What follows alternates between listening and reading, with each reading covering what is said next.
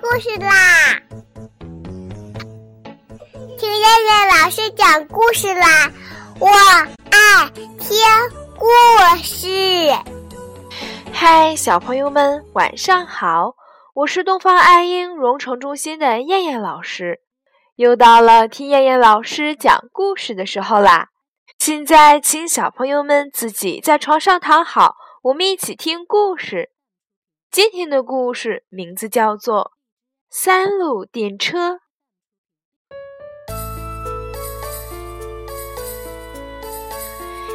米格格镇是个小镇，这里只有一辆电车。三路是这辆电车的名字，它的脑袋上写着一个大大的红色“三”。小镇上的每一个人都认识它。妈妈们都爱抱着孩子站在窗口等三路电车开过来。三路电车，三路电车。当它经过一家家有孩子的窗口时，总会听到孩子们快活的叫喊声。每天早晨，三路电车准时从车站出发，一路走走停停，唱着欢快的歌。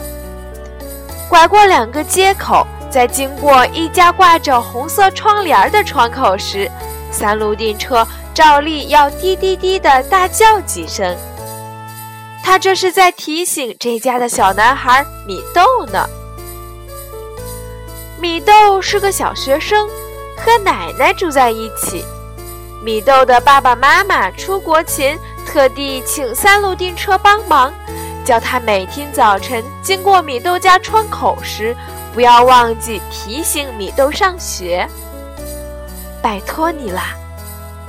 米豆的爸爸妈妈说：“上学是一件重要的事情，请提醒米豆千万不要迟到。”放心吧，三路电车啪的向米豆的爸爸妈妈敬了个礼，保证完成任务。从那以后，每天早晨，三路电车经过米豆家窗口时，总要滴滴滴的叫上几声，提醒米豆上学的时间到了。哎哎，米豆听见了，一边答应着，一边急急忙忙的从家里跑出来，然后噔的一声跳上车。奶奶再见。在米豆跟奶奶道别时。三路电车也在心里默默地跟他说了同样的话。这天，三路电车经过米豆家窗外，滴滴滴地叫了又叫。奇怪的是，没有听到米豆爱爱的答应声。这是怎么了？他担心地想。三路电车一直停着不走，乘客们有意见了，嚷嚷着。为什么不开了？我们有很重要的事情要做呢。米豆还没有来呀。三路电车回答道：“滴滴滴，滴滴滴。”三路电车的叫声更大了。他希望米豆赶快跑出来。这时，住在米豆家隔壁的一位老爷爷听见外面的动静，打开窗子说道。今天是星期天，米豆不上学，他跟奶奶去公园玩了。原来是这样呀！三路电车发出长长的一声“呜”之后，放心的出发了。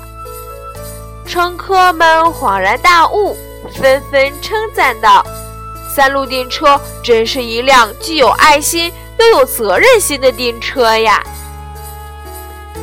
米豆知道这件事后，在每个星期天的早晨，都会往窗子上系一个大气球，告诉三路电车，今天他不上学。这是米豆和三路电车之间的暗号呢。好了，小朋友们，我们今天晚上的故事就先讲到这儿啦，下次我们再来一起听故事啦。现在闭上眼睛睡觉吧，小朋友们。晚安。